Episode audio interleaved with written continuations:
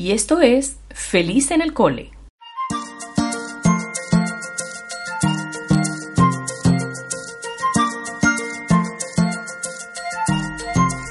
Bienvenidos una vez más a escuchar este podcast que les he preparado con una invitada que nos va a dar a conocer su experiencia en el tema de hoy. Y este tema que vamos a abordar hoy se trata del desarrollo y etapa de nuestros peques desde sus primeros inicios en la escuela, propiamente el jardín de infancia o la etapa inicial, como se le llama en este momento. Los primeros años de la vida de tu hijo son muy importantes para su salud y es la etapa en la que cada niño se desarrolla a su propio ritmo, por lo que es imposible predecir exactamente cuándo aprenderá la habilidad o una habilidad en particular. Sin embargo, conocer los indicadores del desarrollo en etapa preescolar te ayudará a saber qué cambios puedes esperar a medida que tu hijo crece. Conoce su importancia durante la etapa preescolar, porque cuando tu pequeño da su primer paso se saben los nombres de los colores, te muestra afecto o salta en un pie y está desarrollando habilidades que se denominan indicadores del desarrollo. Y es por ello que los indicadores del desarrollo son las acciones que la mayoría de los niños pueden hacer a una edad determinada. Los niños alcanzan estos indicadores de forma en la forma, perdón, de jugar, aprender, hablar, comportarse y moverse, por ejemplo, gatear y caminar. Por eso es importante y fundamental eh, el desarrollo en la primera eh, infancia con respecto a la formación de la inteligencia, la personalidad y el comportamiento social.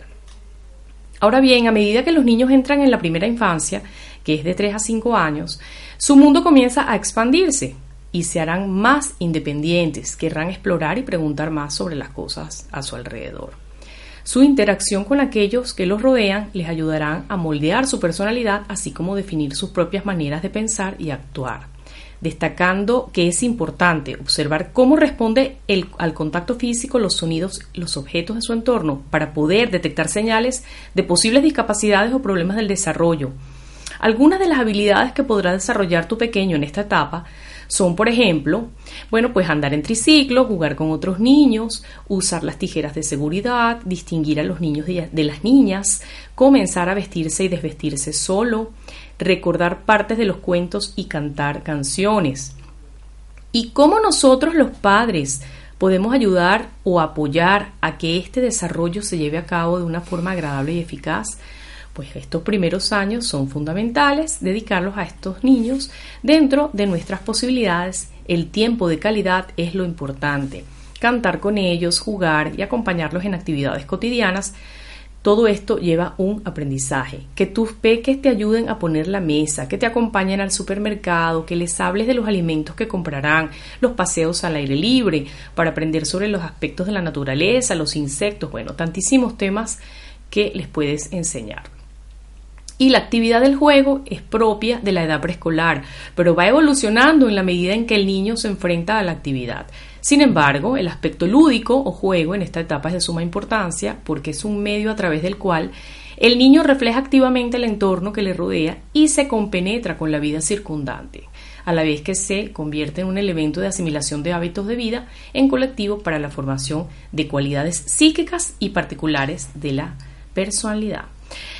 Yo les he traído hoy a una persona eh, que quiero que comparta con nosotros sus vivencias, su experiencia en todo esto que les estoy hablando y nos hablará un poquito desde su punto de vista porque ha estado con los niños 32 años de su vida y estoy hablando de nuestra querida amiga Rosario Barturen que viene de Venezuela a visitarnos a España, es licenciada en educación preescolar, con 32 años de experiencia, como les decía, con los pequeñitos. Directora durante 14 años de una institución de educación inicial en Venezuela, propiamente en el estado Carabobo. Imagínense ustedes toda la experiencia y todo el background que puede tener esta persona.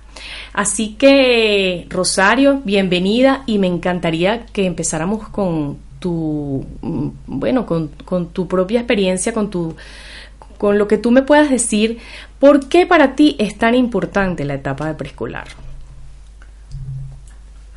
Buenas tardes, María José. Encantada de estar aquí con ustedes, compartiendo con todas esas madres, padres, abuelos que dedican parte de su tiempo o su tiempo completo a, estar con estos pequeños en su y colaborar en su desarrollo. La pregunta de por qué es importante la educación inicial, preescolar o em, educación infantil, las diferentes denominaciones que tiene según el lugar en que nos encontremos. Hoy en día puede resultar difícil encontrar alguna familia o algunos padres que no envíen a sus hijos pequeños al centro infantil. Es inverosímil creer lo que esto ocurra, pero muchas veces no sabemos o no tomamos conciencia o no tenemos conciencia de cuál es la verdadera razón por la cual mis niños de 3, 4 o 5 años, aun cuando lloren o se resistan, debo insistir en que me acudan a este centro infantil o centro de educación inicial. Podremos comenzar diciendo que los años de infancia son los más importantes en la vida del hombre. Sí, vamos a repetirlo. Los primeros años de infancia constituyen o son la mayor importancia en la vida de un hombre. Bueno, ¿y esto por qué? Ah, porque es en esta edad en esta primera infancia donde se sientan las bases para el desarrollo del hombre. ¿Qué te parece?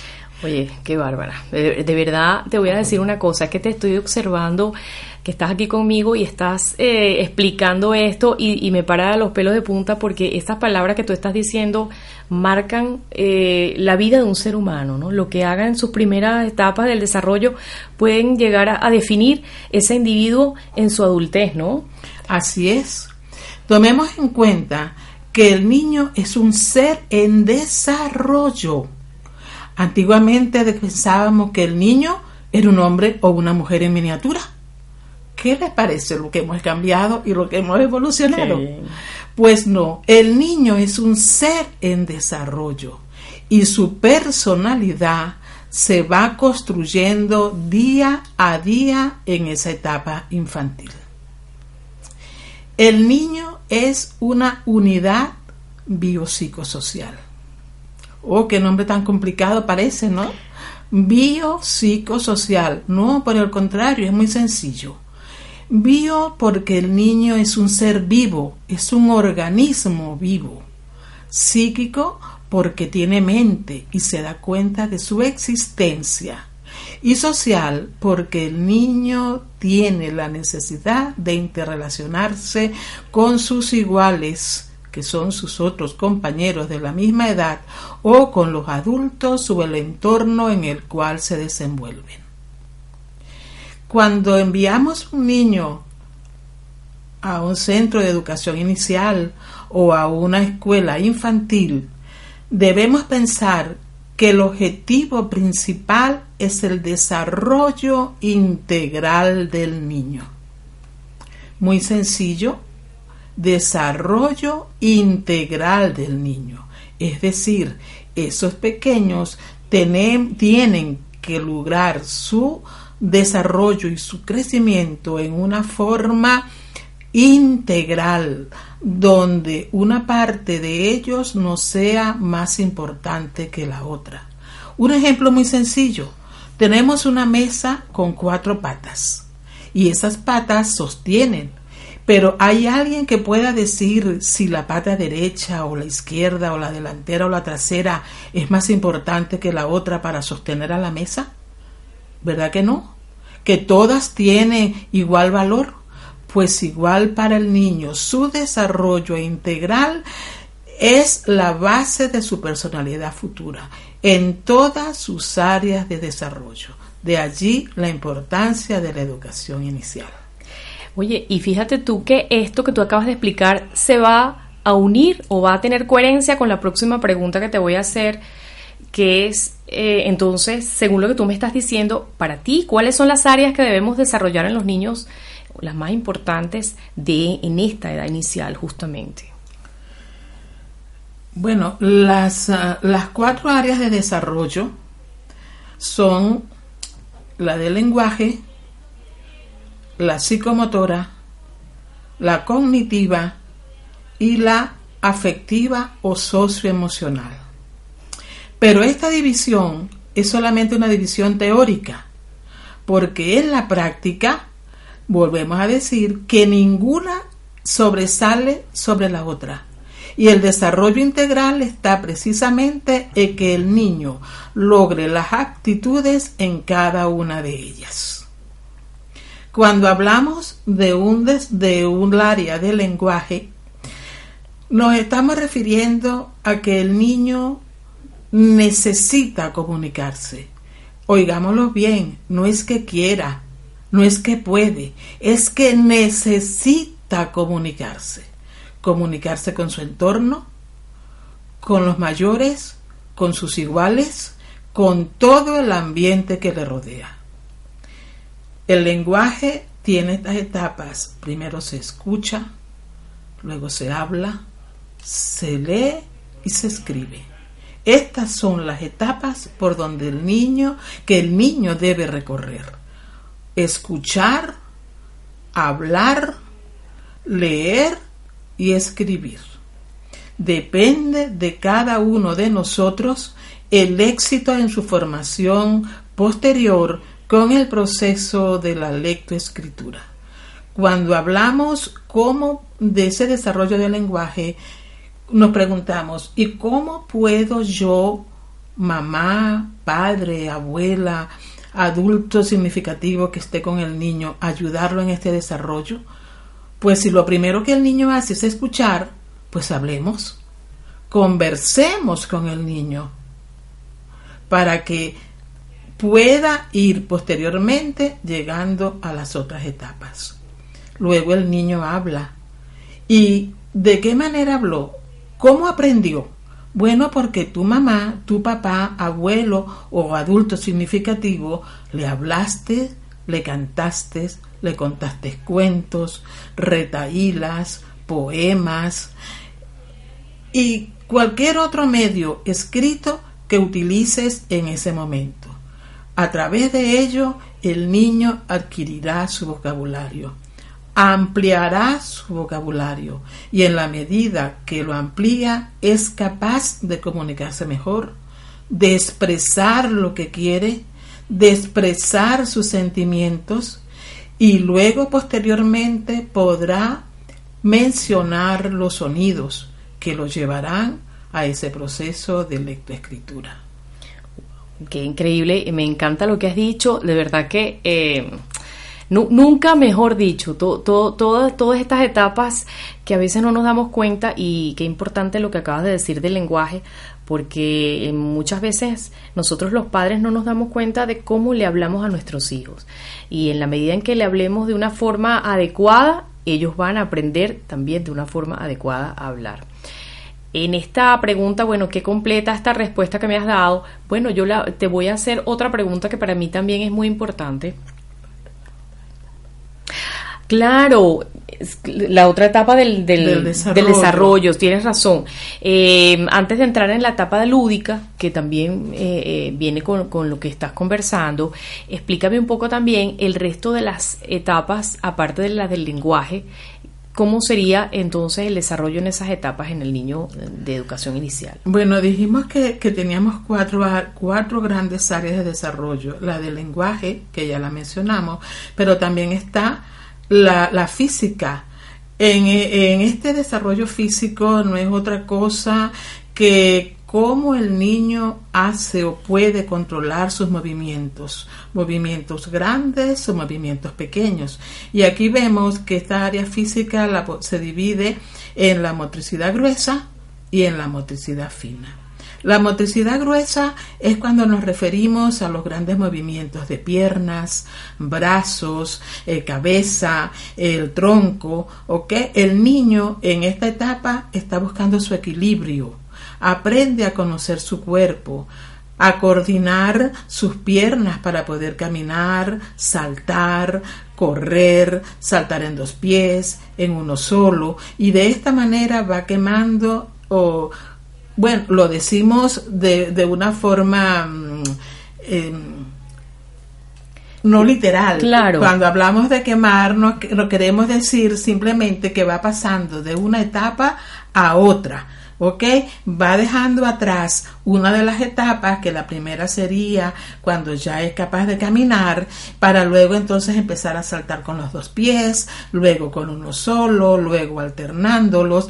Esto es la motricidad fina. Le va a dar al niño seguridad en sus movimientos la motricidad, eh, perdón, la motricidad gruesa. Gruesa, sí. La motricidad fina es simplemente la coordinación de los ojos con sus manos. Es lo que en docencia denominamos la coordinación óculo-manual. Correcto, así es. Entonces el niño ve la coordinación de sus ojos para luego con sus manos tocar los diferentes elementos que tiene en su medio. Aquí es importante el desarrollo de la motricidad fina cuando unimos el dedo pulgar con el dedo índice. Para esto es de importancia para el desarrollo de lo que comúnmente conocemos con el nombre de pinza, para que el niño aprenda a desarrollar. La coordinación óculo-manual le va a permitir al niño interiorizar lo que es arriba, abajo, derecha, izquierda. Y esto, oh, gran sorpresa, cuando el niño va a escribir sus primeras letras, necesita saber lo que es la izquierda, lo que es la derecha, lo que está arriba y lo que está abajo. Pues esto lo logramos, papá, mamá, con eh, la coordinación óculo-manual. Y aquí tenemos a grandes rasgos lo que es el desarrollo físico. El desarrollo cognitivo del niño es su aprendizaje.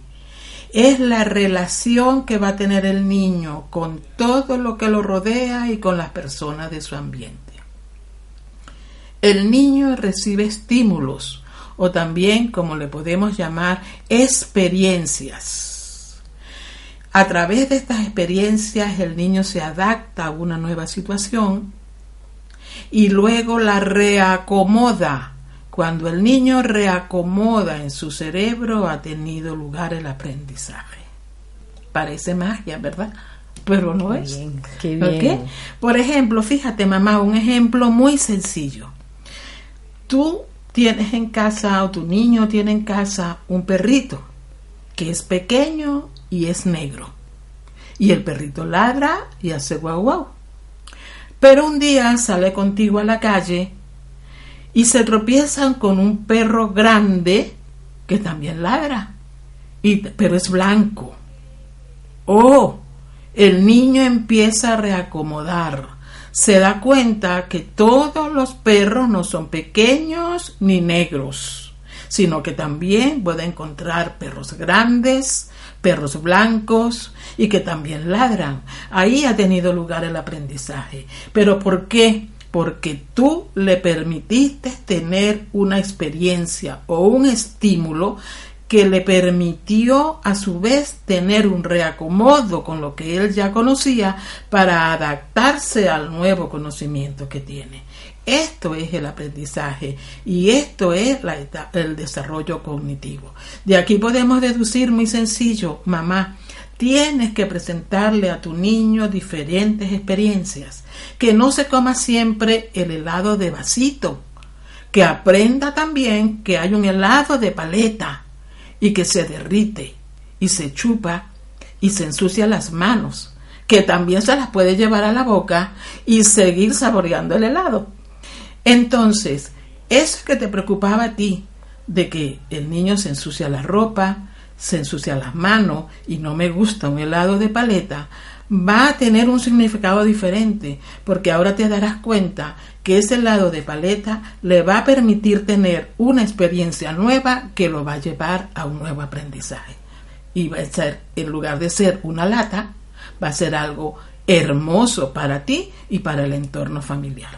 Uy, me encanta lo que has explicado. Estoy absorta aquí observándote porque de verdad te digo que, me estoy imaginando todo lo que estás diciendo. Dime una cosa, y mm, eso que tú hablas del aprendizaje, ¿cómo lo podemos llevar a la práctica a través de la parte lúdica, a través del juego? Porque siempre hemos sabido que el juego es muy importante y sobre todo en esta etapa, porque además cumple un papel de verdad primordial para las vivencias, para, para, para, esto que va a aprender el niño. Déjalo que juegue libre, no, esa, esa famosa frase, déjalo que juegue a lo que quiera, ¿no? No, no, no dirijamos el juego de él.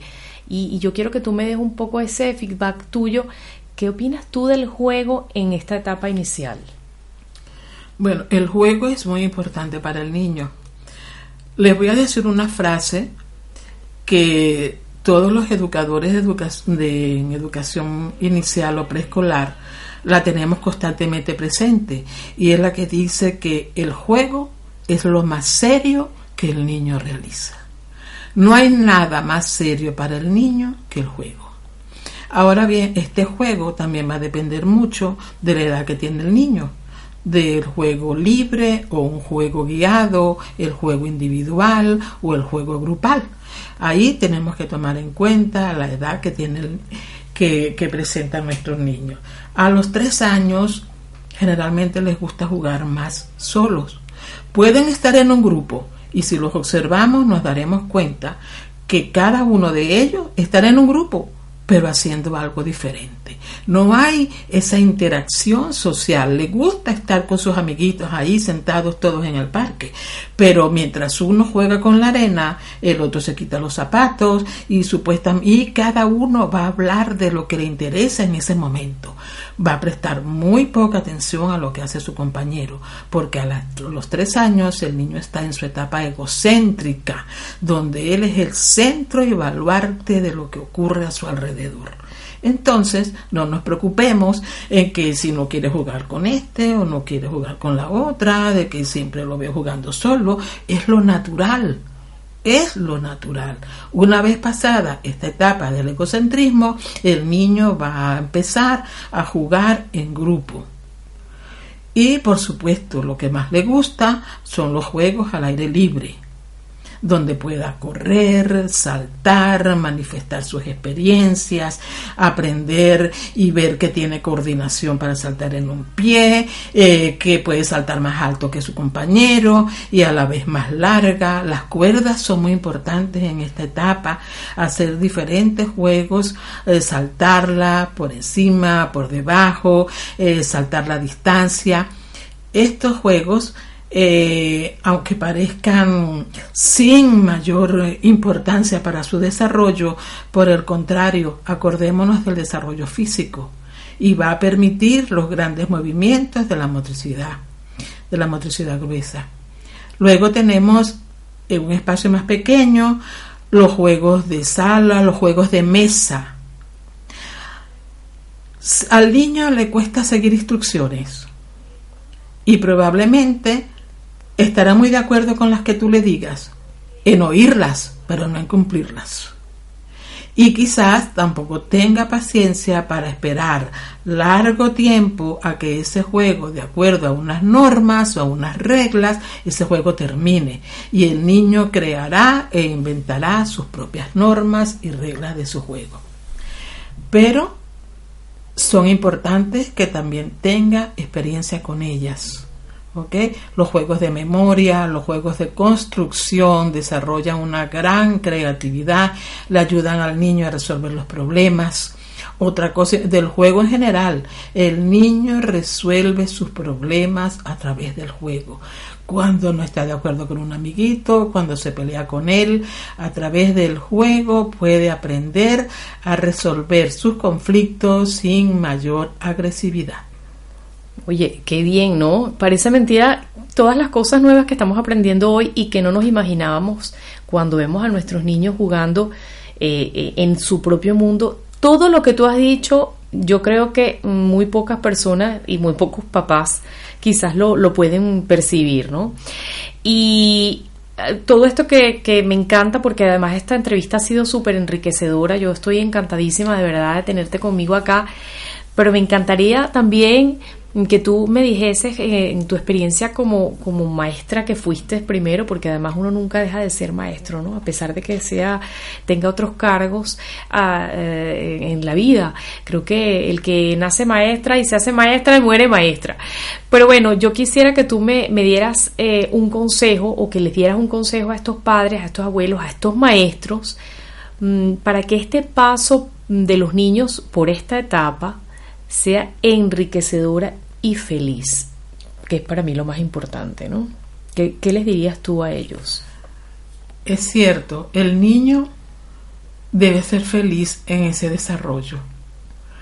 No debemos forzar ese desarrollo. Cada niño es dueño de su desarrollo. ¿Ok? Ese es, va a depender de su entorno, de la familia que tenga, de las relaciones positivas, favorables o desfavorables que pueda tener y cómo le han servido a él o al él o la niña en general, cómo le han servido de aprendizaje. Yo diría que lo básico es respetar. La palabra mágica en este caso yo diría que es respeto. Respetar ese desarrollo individual. Dejar que el niño, eh, dejarle también libertad para que aprenda de su propia libertad. Escucharlo, dedicarle tiempo a escuchar al niño porque no solamente es que yo le hable, sino que también él se exprese. En el área socioemocional es muy importante porque desarrolla esa autoestima que él necesita y una de las mejores maneras es cuando lo escuchamos. No apresurarlo, no recordemos, recordemos que el niño no va a seguir nuestros tiempos, el niño tiene su propio tiempo. Y por muy apurado que yo esté, el niño no comprende, no entiende de mi apuro, de mi reloj, de la necesidad de, que yo eh, esté con, apurada, por ejemplo. Entonces, si yo tengo que salir a las 3 de la tarde, no le puedo decir al niño a las, a las 3 menos cuarto, arréglate, vámonos, apúrate, porque no, simplemente no es que no, no te quiera complacer, es que no puede porque él tiene necesidad y él de su tiempo. Y cuando se va a poner las medias probablemente primero juegue con ellas se dé una vuelta por la habitación se siente en una silla pero esta silla no le gustó y decidió que mejor se sienta en la otra. Mientras su madre o su padre están por el otro lado ah, apurándolo pero apírate y qué esperas para ponerte la media y, el niño, ah, lo mamá, el niño no te está entendiendo. Entonces es preferible que tu mamá le digas una hora antes que van a salir para que él con tiempo eh, pueda ponerse las medias. Si tú lo puedes ayudar de forma que él no crea que lo estás ayudando, algo, algo muy importante también, porque él ya es grande y él sabe ponerse sus medias. Y tú tienes que respetar que él se sabe poner sus medias. Con cosas tan sencillas como eso, lo hacemos felices. Porque se dan cuenta que son respetados. Se dan cuenta que son queridos. Se dan cuenta que mamá no le grita. Se dan cuenta que papá no está molesto. Entonces, esta es la mejor manera. Preséntale a tu niño diferentes experiencias significativas. No tienes necesidad de, de dinero para ello. No, preséntale nuevas experiencias. Dile qué guapo está o qué guapa está. Dile qué bonito es la camisa roja que se va a poner. No le digas simplemente ponte esta camisa, no, dile qué guapo te ves con esta camisa roja. Porque de esa forma aprende colores, aprende un vocabulario nuevo, se desarrolla su autoestima, su seguridad en sí mismo. Y en dos palabras, es feliz. Uy, Qué maravilla. La palabra respeto. Yo no, yo no tengo más nada que agregar ahí porque de verdad que la intervención tuya, Rosario, ha sido maravillosa. Oye, yo quiero agradecerte con el alma que hayas mm, podido darme este tiempo de, de ti aquí en tu visita a, España para poder estar conmigo y para mí es un honor que este primer podcast entrevistado sea contigo y además en un tema tan importante como es la etapa de preescolar o de, o de educación inicial.